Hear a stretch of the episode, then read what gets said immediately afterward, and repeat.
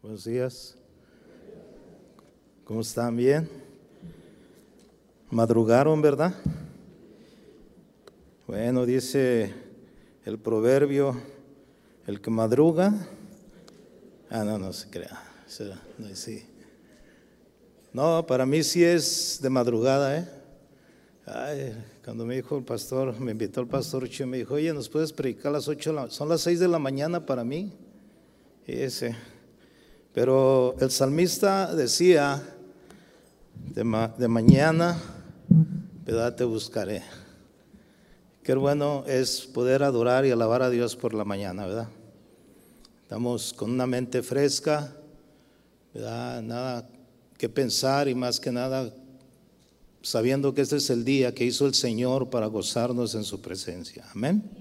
Reciba un saludo en esta mañana de parte de mi esposa, mi hija, quien me acompañan ¿verdad? en este viaje. Bueno, ahorita todavía no llegan, llegan a la reunión de las 11.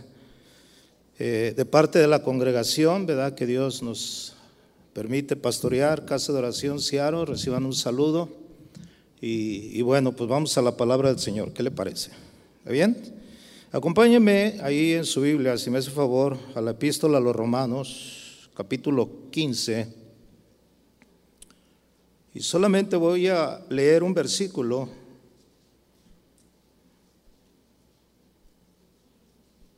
Y es el versículo 4, donde daremos inicio a esta enseñanza. Dice la palabra del Señor ahí en Romanos 15, 4 porque las cosas que se escribieron antes para nuestra enseñanza se escribieron, a fin de que por la paciencia y la consolación de las escrituras tengamos esperanza. Una vez más se lo voy a leer porque me gusta mucho este versículo. Dice, porque las cosas que se escribieron antes para nuestra enseñanza se escribieron. ¿Para qué se escribieron las cosas antes? ¿Para qué? para nuestra enseñanza, ¿verdad? Dice, a fin de que por la paciencia y la consolación de las escrituras, de la palabra de Dios, tengamos esperanza. Amén. Vamos a hacer una oración, ¿le parece bien? Incline su rostro. Padre, te damos gracias en esta linda mañana. Gracias porque podemos acercarnos, Señor, ante el trono de tu gracia con libertad, con esa libertad que Cristo, Señor, nos ha dado a través de su sacrificio, tu palabra dice que tenemos paz para con Dios. Y a través de ese sacrificio podemos acercarnos confiadamente ante el trono de tu gracia para alcanzar el oportuno socorro para nuestras almas. En esta mañana, Señor, háblanos a través de tu palabra, consuélanos en esta mañana a través de tu palabra. En el nombre de Jesús disponemos nuestro corazón para recibirla. En el nombre de Jesús. Amén. El tema que le quiero compartir precisamente se basa porque las cosas que se escribieron antes para nuestra enseñanza se escribieron. Dice la frase las escrituras que menciona aquí el escritor de Romanos se refiere precisamente a las escrituras del Antiguo Testamento.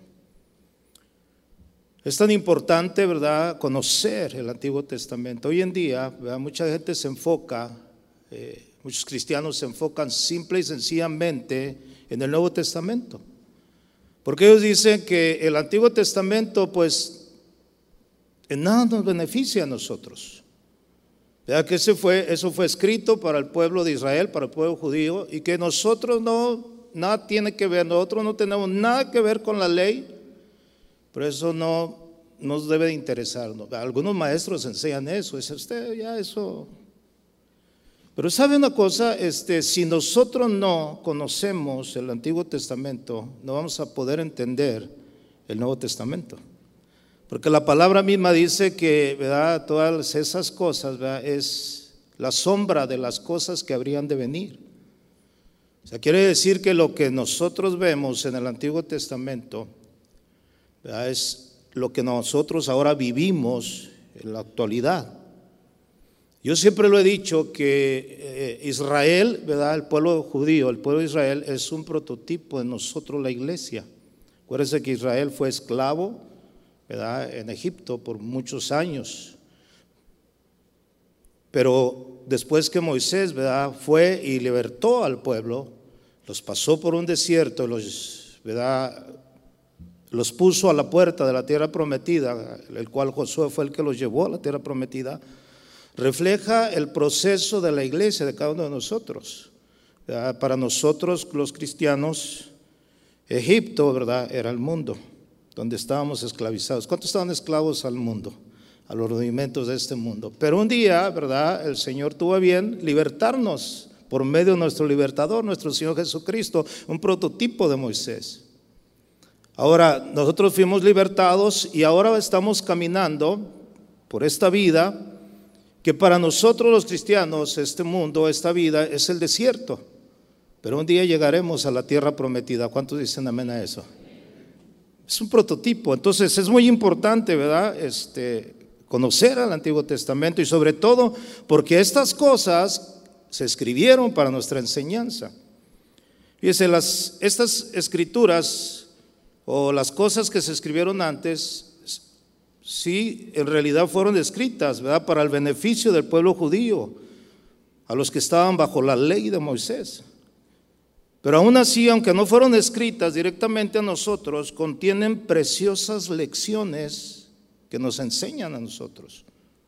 Ahí es donde nosotros debemos de aprender. Hay mucho, ¿verdad?, que aprender de las cosas que sucedieron antes. Aunque hoy muchos no le dan el valor porque dicen que eso fue escrito para el pueblo de Israel, por ejemplo, los diez mandamientos, ¿verdad? los diez mandamientos, los cuales, pues, sinceramente, como dice la palabra, nadie pudo cumplir. Para nosotros los diez mandamientos nos sirven como una ley moral. ¿Sí? O sea, no nos salvan porque la ley no puede salvarnos porque la salvación es por gracia, por medio de la fe. ¿Cuántos dicen amén? Pero los diez mandamientos nos sirven a nosotros como una ley, ¿verdad? Moral. Primeramente, pues primer mandamiento dice, ¿verdad? No tendrás dioses ajenos, ¿verdad? O amarás al Señor tu Dios. Y todas esas cosas nos ayudan a entender, ¿verdad? Que eso es lo que debemos de hacer. Las demás cosas hablan, ¿verdad? De la persona, ¿no? No robarás, no matarás, no codiciarás. Entonces esas cosas nos ayudan a nosotros, ¿verdad? Para mantener una vida moral recta delante de Dios. O sea, quiere decir que sí nos sirven a nosotros. Además, ¿verdad? leyendo algunas de las historias del Antiguo Testamento, nos enteramos de cómo Dios ¿verdad? trató y trata a los hombres con principios eternos. todas las historias que están escritas en la Biblia, mire, nosotros como pastores ¿verdad? siempre nos preocupamos por enseñarle a los niños en las clases dominicales o en las clases cuando durante están los servicios, las historias del Antiguo Testamento. Los niños se saben yo le voy a decir algo, hay muchos niños que saben más historias del Antiguo Testamento que muchos adultos. Porque a los niños les estamos siempre enseñando, por ejemplo, mis nietos saben perfectamente la historia De, este, de, Jonás. Si yo le pregunto a mi nieto, le digo, ¿quién es Jonás? Y me dice, el que se lo tragó la ballena. Y se saben las historias. ¿verdad? de Adán y Eva y todas esas cosas, ¿no? Y muchos adultos no saben la, historia, pero déjeme decirle que las historias, ¿verdad?, que están escritas en la Biblia son cosas que nos ayudan a nosotros, porque ahí podemos ver los principios de Dios, de cómo Dios trató a cada uno en cada situación.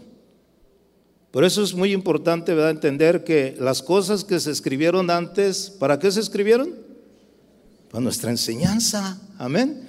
Entonces, fíjese, es lo que Pablo precisamente se refiere en Primera de los Corintios. Acompáñeme a Primera de los Corintios, por favor.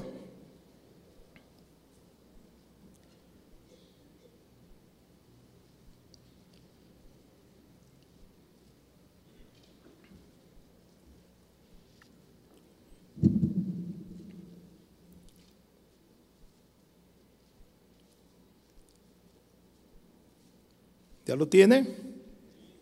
Primero Corintios capítulo 10, versículo 11, dice la palabra del Señor así, dice.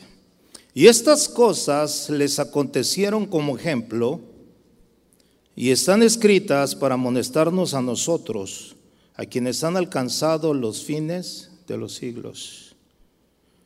Aquí, ¿verdad? El apóstol Pablo habla precisamente de lo que está escrito en Romanos 15:4.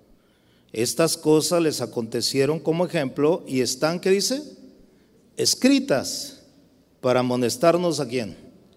A usted y a mí, a nosotros, ¿verdad? O sea, esto ya es para nosotros, a quienes hemos alcanzado los fines de los siglos. Es que vamos a permitir, ¿verdad?, que el Señor nos enseñe a través de estas cosas. Amén. ¿Quiere hacer una oración conmigo? Sí, Señor, háblanos a través de tu palabra, a través de la historia, Señor, que está escrita ahí en la palabra, las cosas que fueron escritas, Señor, para nuestra enseñanza. En el nombre de Jesús. Bien, entonces, ahora, entendiendo ese principio, que las cosas que se escribieron antes para nuestra enseñanza se escribieron, fíjense, precisamente Pablo nos habla acerca de esas cosas. Esas cosas que se escribieron antes, ahí en 1 Corintios 10, vamos a volver, pero al versículo 6, por favor, acompáñame al versículo 6. Dice, mas estas cosas sucedieron como ejemplo para nosotros. Y luego empieza a hablarnos el apóstol. Dice, para que no codiciemos cosas malas como ellos, ¿qué dice? Codiciaron. O sea, aquí ya el apóstol Pablo va directamente, ¿verdad? A los ejemplos que nosotros podemos tomar de las cosas que se escribieron antes. Los hijos de Israel son ejemplo para nosotros mostrándonos lo que nos sucederá si también nosotros codiciamos cosas malas como ellos. O sea, esta, esta palabra, ¿verdad? O este verbo, codiciar, en el texto original griego es un sustantivo que significa una persona que desea ardientemente, o sea, desea algo, sin indicar si es el objeto del deseo, ese objeto del deseo es bueno o es malo. O sea, porque hay, hay cosas que nosotros deseamos que son buenas, ¿sí? Pero hay cosas que nosotros deseamos que no son buenas. Precisamente a eso se refiere la palabra, ¿no? Que no deseemos o codiciemos cosas malas, como ellos codiciaron. Entonces, aquí podemos ver, ¿verdad?, cómo precisamente la palabra te enseña o te pone de ejemplo a Israel que no codiciemos nosotros cosas malas como ellos codiciaron. Ahorita vamos a un ejemplo. Pero fíjense, es muy importante saber esto, ¿no? O sea, hay cosas que podemos codiciar o desear, porque el, verbo, eh. Que se utiliza aquí, codiciar también. Quiere decir desear ardientemente que las cosas que nosotros deseamos sean cosas que deseamos, por ejemplo, ¿cuántos desean estar en la presencia de Dios? O sea, ese es un buen deseo, ¿sí o no? Pero hay deseos malos, o sea, es precisamente que no deseemos cosas malas. ¿Y cuáles son esas cosas malas? Ahorita lo vamos a ver. Fíjese, por ejemplo, eh, vaya conmigo a Salmo 106, verso 14.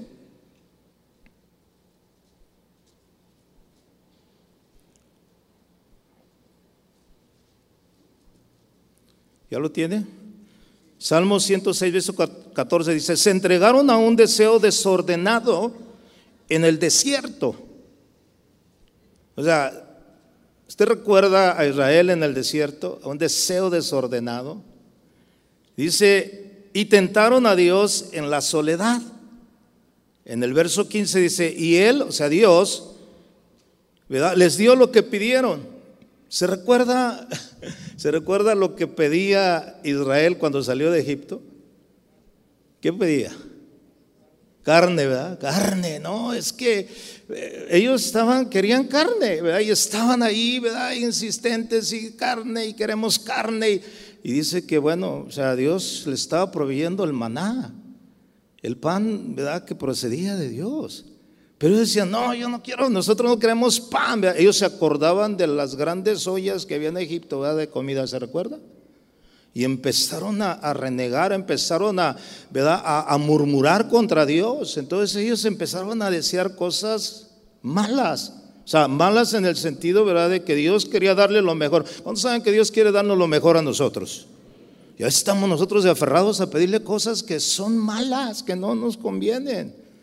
Bueno, en ese punto dice la palabra que se entregaron a un deseo desordenado en el desierto y tentaron a Dios en la soledad y Él les dio lo que pidieron, ¿verdad? Pero dice, más envió mortandad sobre ellos también.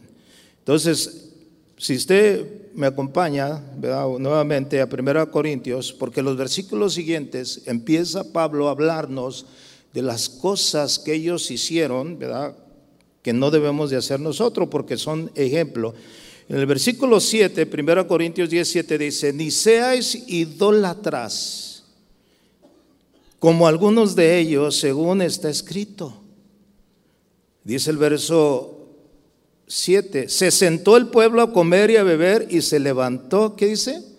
A jugar. O sea, Pablo empieza a hablar, ¿verdad? Y empieza a decir que las cosas que sucedieron son ejemplo para que nosotros no las volvamos a hacer. ¿Sabe? Yo le voy a decir algo muy importante que me ha sucedido a mí. Bueno, para mí es muy importante. Yo he aprendido más, escuche bien lo que le voy a decir, ¿eh? en mi caminar en el ministerio he aprendido más de ver los malos ejemplos que de los buenos ejemplos. A lo mejor usted dice, ay, ¿cómo está eso? Sí, la verdad que en la experiencia personal yo he visto más malos ejemplos en el ministerio que me ayudan a mí para no cometer las mismas, los mismos errores que ellos cometen. Yo recuerdo cuando inicié los caminos, usted a lo mejor ya me escuchó dar mi testimonio de cómo yo crecí en una iglesia donde yo no tuve un buen testimonio del que fue mi pastor. Y estuve allí durante seis años. Y, yo recuerdo que al, yo darme cuenta de que no estaba siendo edificado, yo quería cambiarme de iglesia y venirme a casa de oración. Y vine y hablé con Chuy. Y Chuy me dijo, no, quédate ahí donde estás porque ahí vas a aprender mucho. Y yo hasta me molesté con Chuy y le dije, ¿qué, qué voy a aprender? Estoy aprendiendo nada. Y luego me dice, estás aprendiendo mucho, estás aprendiendo a no ser como ellos son. Y, por eso yo en mi experiencia he aprendido a, a, través de los malos, de ver malos ejemplos. Por eso a mí me gusta el Antiguo Testamento, porque veo todo, bueno, hay cosas que Israel hizo buenas y también de ellas aprendemos. ¿Cuántos dicen amén? Pero lo que está diciendo Pablo aquí dice, ¿verdad? Las cosas malas como ellos codiciaron y luego empieza a decir, no seáis idólatras. Esa palabra, ¿verdad? O más bien este, este, en este versículo, ¿a qué se refiere? Todos conocemos, ¿verdad? Cuando Israel fue liberado, ¿verdad? De, Egipto, y mientras Moisés subió al monte para recibir las tablas, los mandamientos de Dios, ¿qué sucedió abajo? El pueblo se desenfrenó, ¿sí o no? El pueblo empezó, ¿verdad?, a, a sentirse desesperado porque Moisés, ¿verdad?, este, no bajaba, eh, ellos querían adorar algo, ellos querían, ¿verdad? Estaban acostumbrados a, las costumbres judías, perdón, egipcias, donde ellos veían que cada día se adoraba, ¿verdad? a los animales se adoraba, a todos los dioses que ellos tenían. Y ellos querían adorar algo, por eso, ¿verdad? Instaron a Aarón para que les hiciera, ¿qué les hiciera? Un becerro de oro, ¿no? Porque ellos querían adorar a alguien. Entonces, ellos como idólatras buscaban a quien adorar. Si usted me acompaña ahí a Éxodo, fíjese lo que sucedió en Éxodo. Cuando Moisés eh, descendió del monte Sinaí, dice que halló a la gente adorando a un becerro que habían hecho. Dice en el versículo 6 ah, de Éxodo 32, dice, y al día siguiente madrugaron Dice, y ofrecieron holocaustos y presentaron ofrendas de paz, y se sentó el pueblo a comer y a beber, y se levantó a regocijarse. Dice, este versículo 6 es precisamente lo que está diciendo Pablo en el verso 7 de Corintios 10.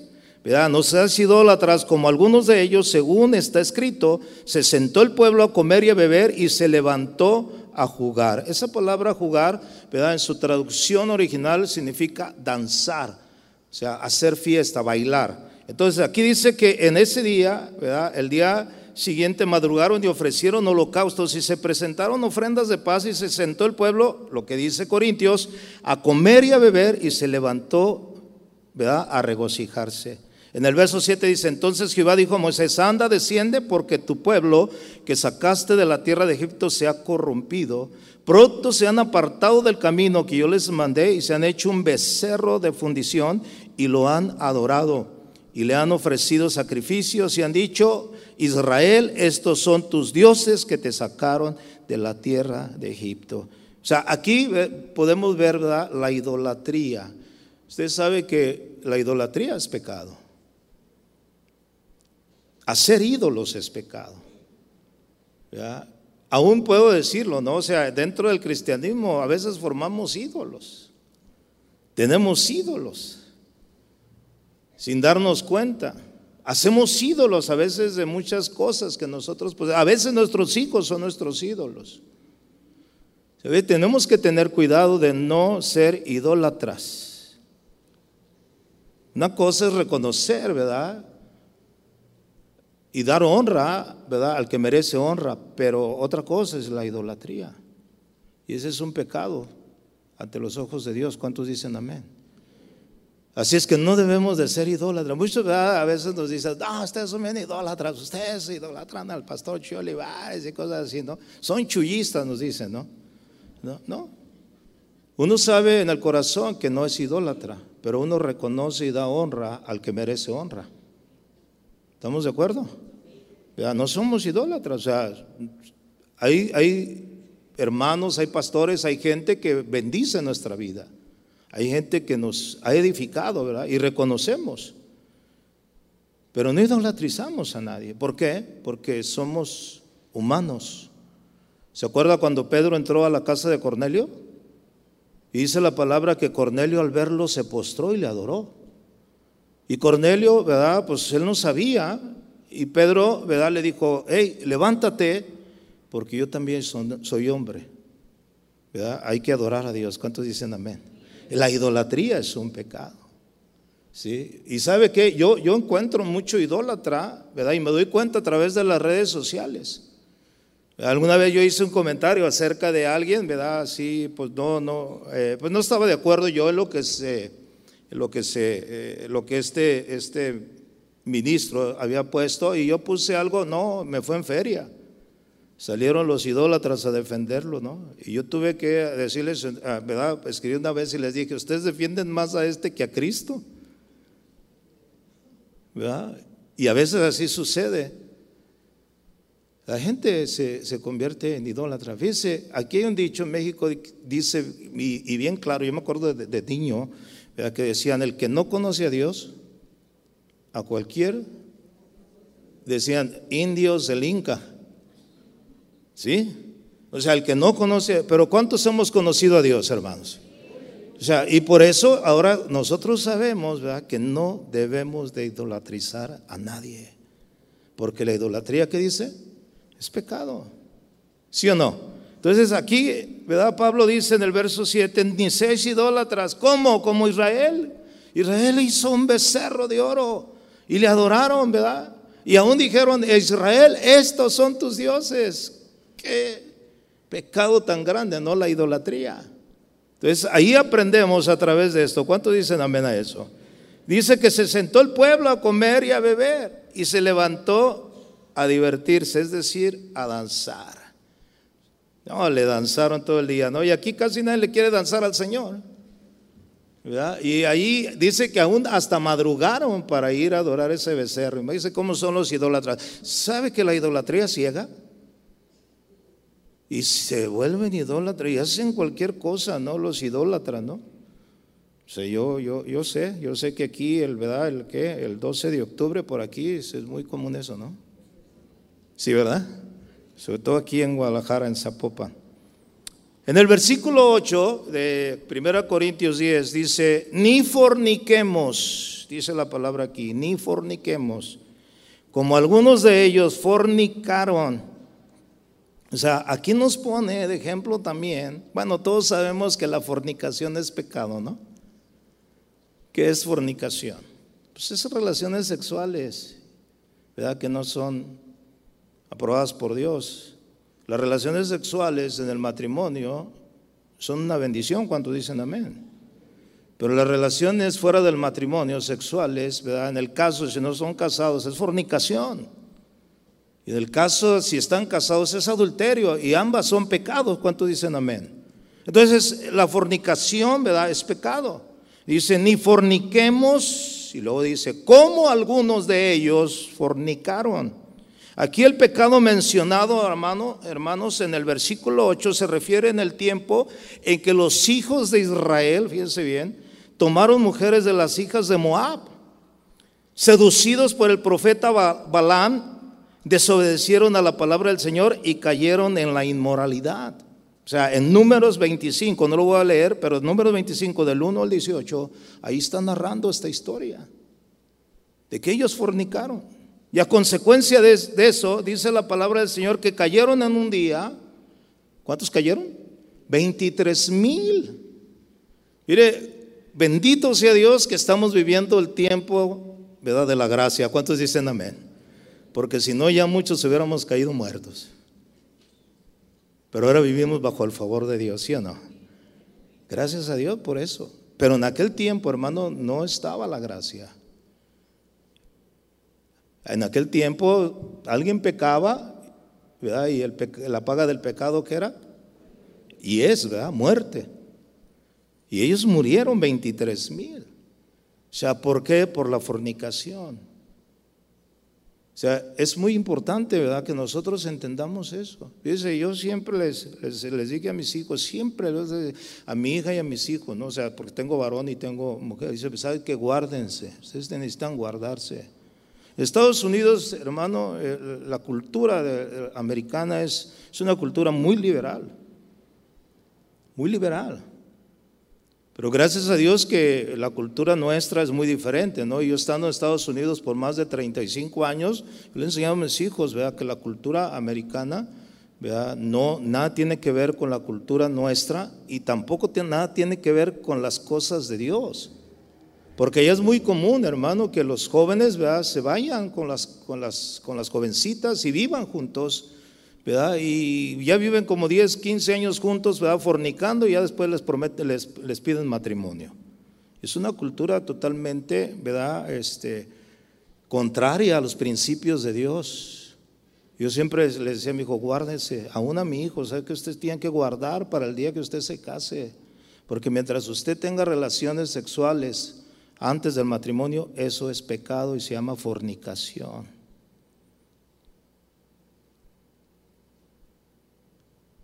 Pecado. Y esa, esa enseñanza siempre, ¿no? Siempre se las... Yo espero que, bueno, ya tengo dos hijas casadas, dos hijos, una hija y una hija. Me falta una hija que no he casado, pero yo espero en Dios que en verdad sí se hayan guardado para, para el jefe. Porque uno no sabe, ya ve que uno ya ni sabe. Pero siempre en la enseñanza, no, no cometan fornicación, no se metan, guárdense tanto la mujer como el varón. Eso es una enseñanza buena. ¿Cuántos dicen amén? Esto, esto trajo repercusión, ¿verdad? En el versículo 9 dice, ni tentemos al Señor, como también algunos de ellos le tentaron y perecieron, ¿qué dice? Por las, por las serpientes. Ahora, el pecado de los israelitas, ¿verdad? En este punto, fue el descontento de las provisiones. O sea, de lo que ellos querían recibir de parte de Dios, de las provisiones. O sea, esto puso, ¿verdad? A prueba al Señor, o más bien tentó al Señor.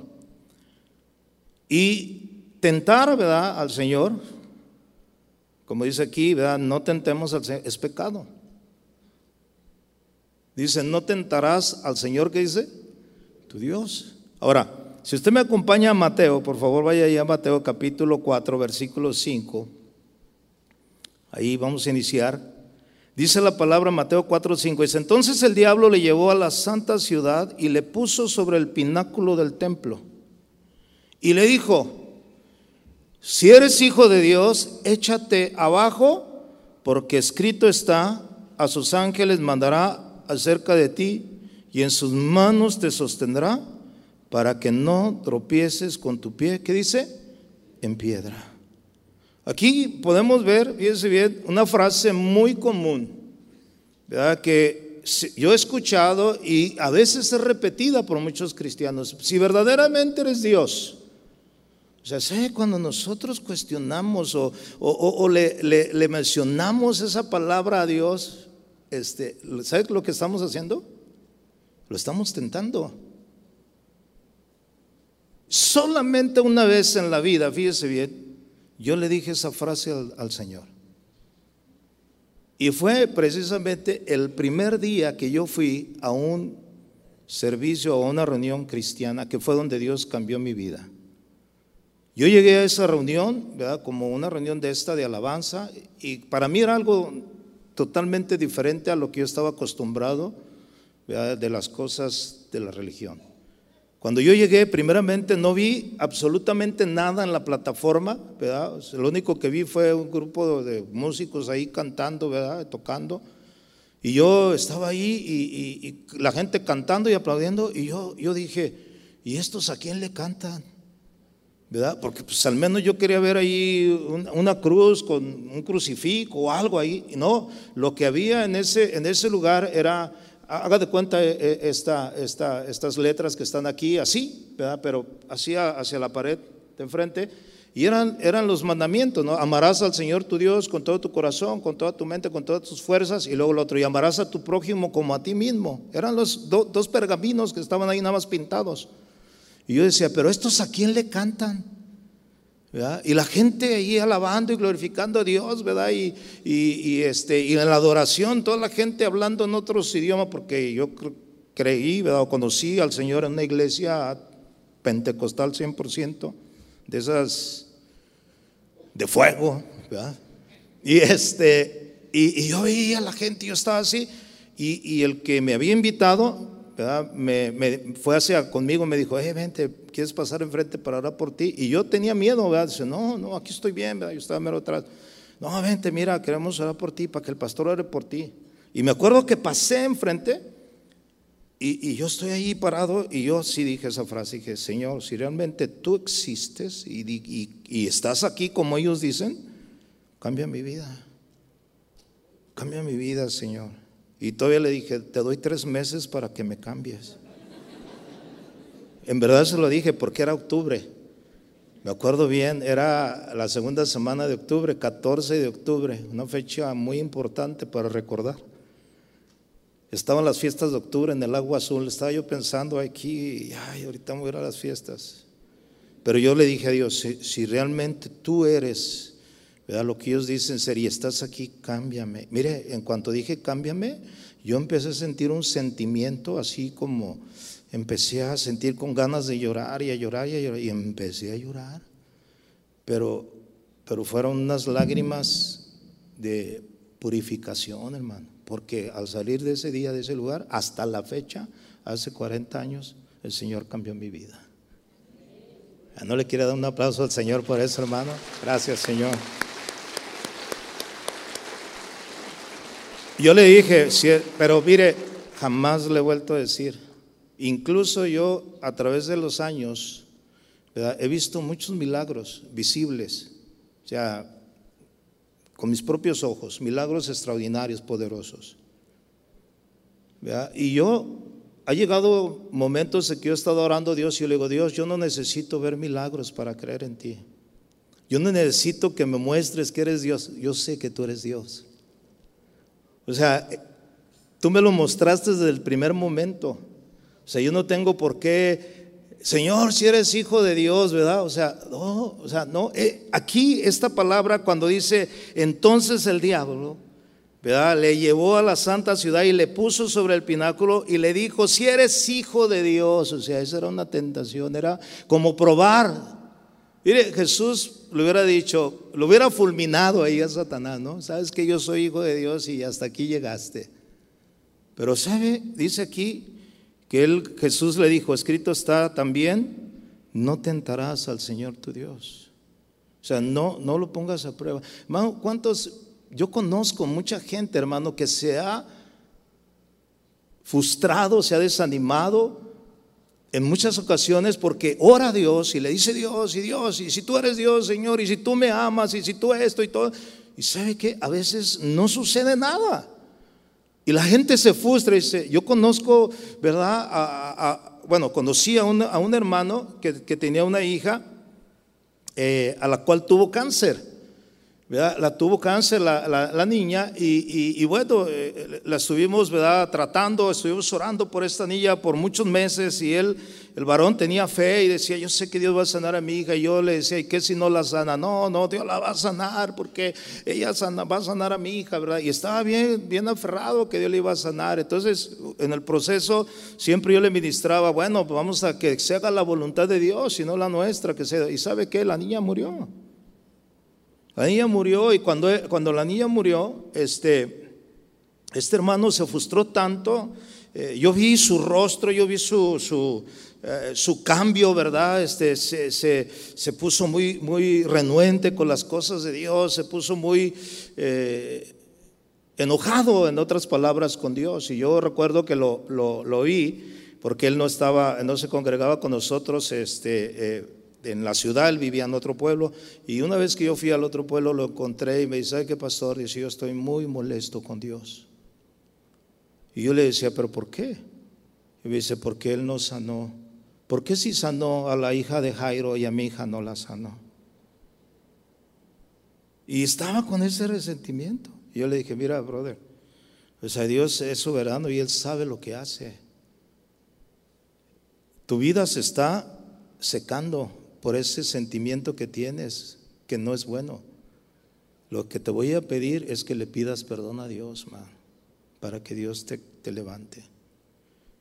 Y lo estuve ministrando porque él fue parte de, la misión que, comencé yo allá. Y el Señor lo levantó. Después él reconoció y le pidió perdón a Dios. ¿Sabes qué? La verdad sí. Pero ¿cuánta gente no hay que tienta a Dios? Al decirle, si eres Dios, si tú dices, o sea, ¿sabe qué? Dios, Dios es Dios. No podemos nosotros en un momento dado, si estamos pasando una situación difícil, ¿verdad? De escasez, no murmuremos, porque ahorita la parte que sigue es la murmuración. Pero aquí, en ese punto de no tentar a Dios, eh, lo que yo le decía ahorita, yo ahora le digo a Dios, Dios, no importa si yo ya no logro ver algún milagro más. O sea, ya, ya vi suficiente como para tener la plena confianza y la, seguridad de que Dios es Dios. O sea, no tengo por qué, ¿verdad? Decirle, Señor, pues si eres Dios. Mire, a veces cuando me subo a los aviones, eh, a mí me da miedo subirme a los aviones, ¿verdad? Porque es muy normal, ¿verdad? Pensar que si se cae ese avión, usted ya no, ahí ya no la va a contar. Y, créeme que cada vez que hay turbulencias, yo me la paso orando. Sí, me la paso orando. Y, pero nunca le digo, Señor, si eres Dios. ¿Verdad? O sea, haz que, no, yo siempre digo, Señor, tu palabra dice, ¿verdad? Que tú calmaste el viento y la tempestad cuando ibas en aquella barca. Señor, ahora yo te pido en el nombre de Jesús, ¿verdad? Que calmes esta tempestad, esta, esta turbulencia. Y, me voy orando y me pongo a orar en lenguas, en el espíritu, ¿no? Pero nunca le digo, Señor, ay Señor, que no se caiga este avión, porque sé, si Él sostiene el mundo con la palma de su mano, que no sostenga un avión. ¿Cuántos dicen amén a eso? Pero es la, la confianza, pero normalmente a veces tenemos reacciones en las cuales nos hacen, ¿verdad? O sea, que tentemos a Dios, no tentemos a Dios. ¿Qué dice el versículo? Ni tentemos al Señor como algunos de ellos le tentaron. No tentarás, dice Mateo 4:7, escrito está también, no tentarás al Señor tu Dios. Lo tientes. Versículo 10, vamos al versículo 10. De 1 Corintios 10 dice, ni murmuréis como algunos de ellos murmuraron. ¿Y qué dice? Y perecieron por quién? Por el destructor. Dice, la gente murmuró contra Dios, contra Moisés. En la rebelión de Coré, ¿se recuerda? Empezaron a murmurar, ¿no? Empezaron a hablar. ¿Sabe qué?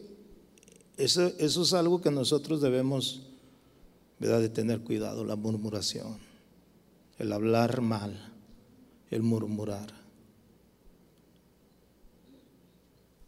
La palabra de Dios dice que nosotros daremos cuenta a Dios por cada palabra ociosa que hayamos hablado. ¿Cuántos dicen amén a eso? O sea, es muy peligroso murmurar, hermano. Tenemos que tener mucho cuidado de la murmuración. Cuando hablamos sobre todo de nuestros líderes, cuando hablamos de nuestros pastores, de la gente que está sobre nosotros, es muy fácil murmurar. Es muy fácil. Tenemos que tener mucho cuidado. Si en este caso dice que no murmuréis, como algunos de ellos murmuraron y perecieron por el destructor. O sea, ahí, ahí cuando nosotros entramos en ese punto de la murmuración, de hablar mal, de murmurar, ¿verdad? de quejarse, de, de decir cosas que no debemos de decir, estamos dando lugar al enemigo. Le estamos dando lugar al diablo. Dice, no deis lugar al diablo, dice la palabra. Porque eso abre las puertas para que el destructor empiece a trabajar en nuestras vidas. Esto es algo que nos enseña, no murmuremos.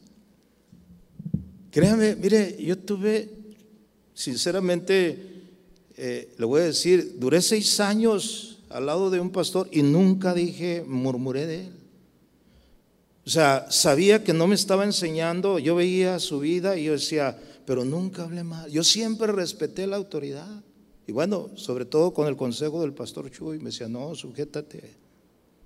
Hasta el día que me sacó Dios de ahí, Dios me sacó de ese lugar, ¿verdad? Estando seis años ahí, ahí conocí al Señor, seis años y esos seis años yo estaba viviendo en la iglesia, sirviendo de tiempo completo. Cuando Dios me saca de ese lugar fue para llevarme a Estados Unidos. Me tuvo que llevar lejos el Señor. Pero nunca, créamelo, nunca hablé mal del pastor. Aún cuando yo sabía, ¿verdad? Yo no le iba y le contaba a los líderes, le decía, no, sabes que no, es que el pastor, nunca. Porque yo aprendí también, ¿verdad? Del respeto que uno le debe tener a sus líderes. Y aquí también aprendo acerca del rey David. ¿Se acuerda cuando el rey David fue ungido por Dios para ser el siguiente rey de Israel? Pero en ese tiempo, ¿quién era el rey antes de David? Saúl. Y cómo David respetó a Saúl, aún siendo Saúl lo que él fue. ¿Sí o no? Él mismo dijo, ay de mí si tocare al ungido, ¿qué dice? De Jehová.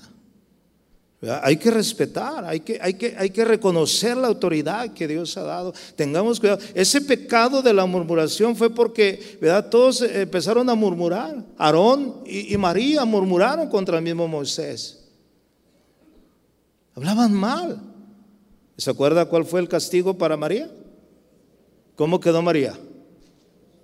Le cayó lepra por la murmuración.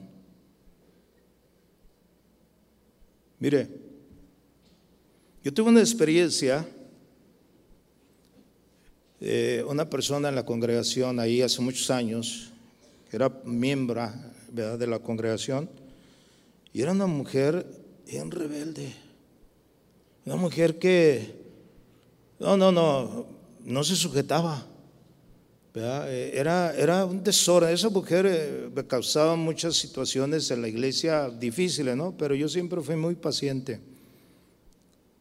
Y una vez, esta, esta mujer, esta hermana, empezó a decir cosas muy malas, ¿verdad? No solamente mías, sino de mi esposa. Empezó a hablar, a hablar, ¿verdad? Entonces este, yo me di cuenta, ¿no? Pues usted sabe que uno se da cuenta de todo. O sea, a veces la gente piensa que no se da uno cuenta, ¿no? Pues, uno sabe, ¿verdad? De, todo, o sea, se da cuenta de todo. Y esta mujer, ¿verdad? en ese tiempo estaba hablando mal y murmurando, ¿no? Entonces, yo me acuerdo que yo dije, Señor, ¿verdad? Pues yo la pongo en tus manos, ¿verdad? Pues, nosotros hemos tratado de hablar con ella y, y pues no, ni nos oía, ¿no? O sea, no, era una, cosa muy difícil, ¿no? Era un cuchillo de madera que yo tenía en la iglesia Esos que están ahí, son así, nomás, pero no cortan, ¿verdad? Nada más te están. Eh, casi, casi yo le decía, Señor, ¿te la llevas o te la mando? O sea, ¿Sabe qué? Le dio una parálisis, una, una, parálisis facial. De esas parálisis donde se, les, se le hizo la boca para un lado. Y, y bueno, o sea, nos dimos cuenta de que se enfermó de eso, ¿no? Entonces, este, eh, pues la llevaron al hospital y todo eso, ¿no? Una parálisis así, ¿no? O sea, no podía ni hablar. No podía hablar. Entonces ya, ya cuando nosotros nos dimos cuenta, pues empezamos a orar por ella, ¿no? Empezamos a orar por ella y este, y el Señor a mí me mostró, ¿verdad? Y me dijo, ¿sabes por qué está así? Porque anda murmurando. Entonces yo agarré al esposo, hablé con él y dije, ¿sabes qué, brother? Le dije, mira, tu esposa va a ser sanada, pero tiene que pedirle a Dios perdón por lo que anda hablando, por lo que anda murmurando. Y yo así como que, se, como que de repente así como que no la aceptan. Mira, tú trátala, o sea, habla con ella. Y, y ¿sabe qué pasó? O sea, él fue y se acercó y le dijo, ¿sabes qué? Pues yo creo que esto, ¿verdad? Pues es parte de un, una disciplina, ¿verdad? De algo que Dios permitió por lo que estás haciendo. ¿Sabes qué? Pídele perdón a Dios. Y la mujer ahí se dio y empezó a llorar. Y empezó a pedir perdón a Dios. Y mientras le pedía perdón a Dios, ¿qué cree que sucedió? El Señor la sanó y volvió a la normalidad. Wow, qué tremendo, ¿no? Hubo una mujer que murmuró en contra de David. Mical, ¿se recuerda Mical? Uy, el rey, cuando danzó David, ¿se recuerda? Uy, el rey, mira nada más el rey, mira, mira cómo enseñando las corvas, ¿verdad? Y las pantorrillas ahí, ¿verdad? Ay, qué vergüenza, ¿no? Y, David fue y le dijo, ¿sabes qué? Lo he hecho delante de Dios y aún lo haré más más vil, ¿verdad? Me volveré todavía más vil después, ¿no? Pero ¿qué, qué sucedió con Mical? Por esa murmuración. Quedó estéril. Quedó estéril. La murmuración, hermano. O sea, hoy en día, gracias a Dios, que estamos bajo la gracia. ¿Cuántos dicen amén?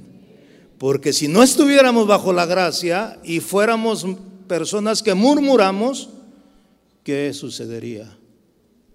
Como dice, ni, ni murmuréis como algunos de ellos murmuraron y perecieron por el destructor.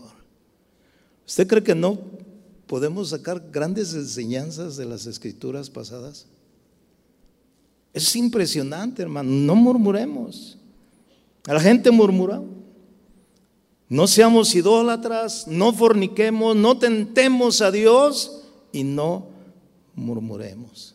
Fíjese, cuatro cosas que Pablo escribe aquí en Corintios, de las cosas que se escribieron antes. Cuando usted lea el Antiguo Testamento, hermano, no lo lea como una historia, que aunque ya es historia para nosotros, una historia verídica, veámoslo como ejemplo para nosotros, para que no cometamos los mismos errores que ellos cometieron. Es ahí donde aprendemos, hermano.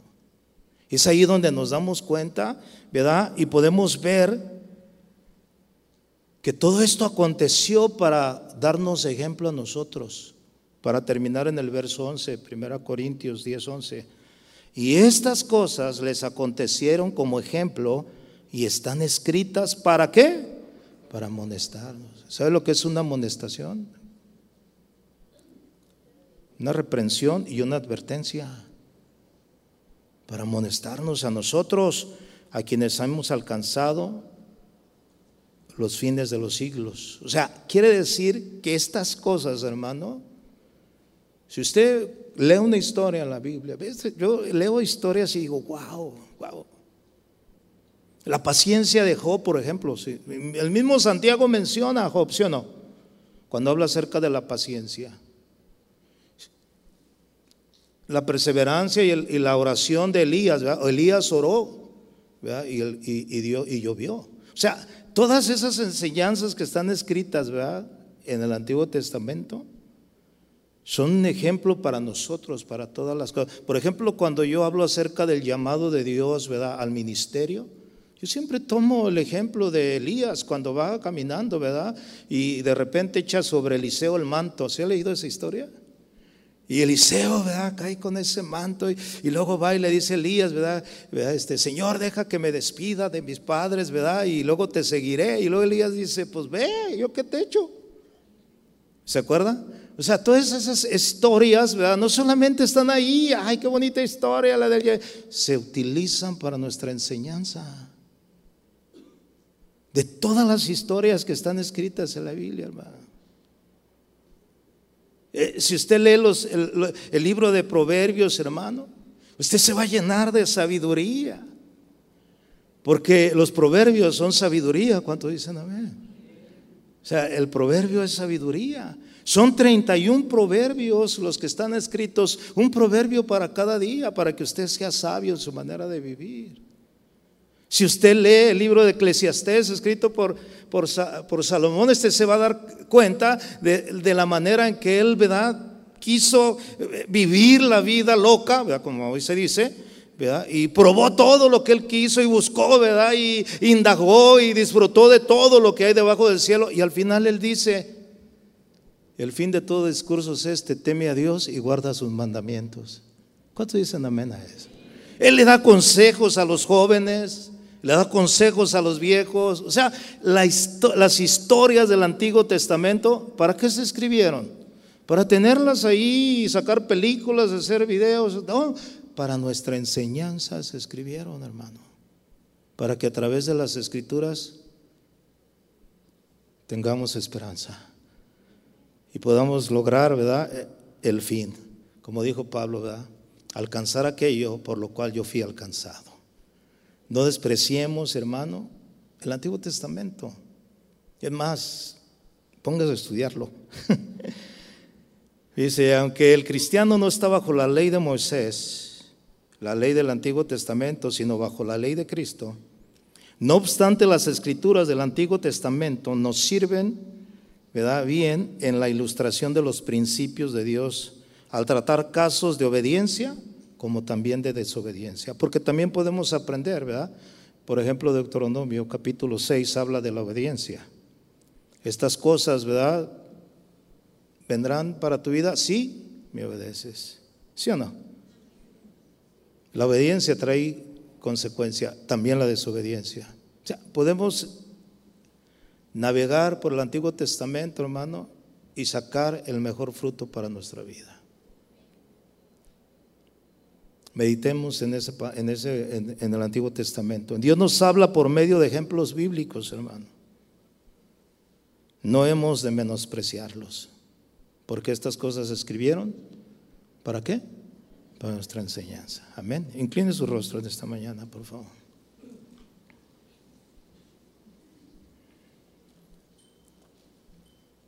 Señor, te damos gracias. Gracias por tu palabra, Señor. Gracias porque sabemos que toda la escritura es inspirada por Dios. Toda la escritura, Señor. No solamente una parte, no solamente el Nuevo Testamento, sino toda la escritura es útil para nosotros, Señor. Nos enseña, nos exhorta, nos redarguye. Señor, agradecemos por la palabra, Señor, que tú nos has dejado. Ayúdanos, Señor, cada día a poder meditar en ella. Tú nos hablas, Señor, a través de ella. Tú le dijiste a José que meditaras, que meditara en, en tu palabra de día y de noche, de día y de noche, para que todo lo que él pudiera emprender y hacer le saliera bien, Señor. Y es precisamente el, fruto de, de estudiar tu palabra, de conocer tu palabra. Porque a través de ella podemos ver los ejemplos de las cosas que están escritas en tu palabra, Señor, a las cuales nos amonestan y nos ayudan a crecer, Señor, en sabiduría, en gracia, en amor, en paciencia. Yo te pido en el nombre de Jesús, Señor, que tú pongas en nosotros ese querer como el hacer. Un deseo, Señor, en tu palabra, un anhelo, Señor, y ver que en cada historia, Señor,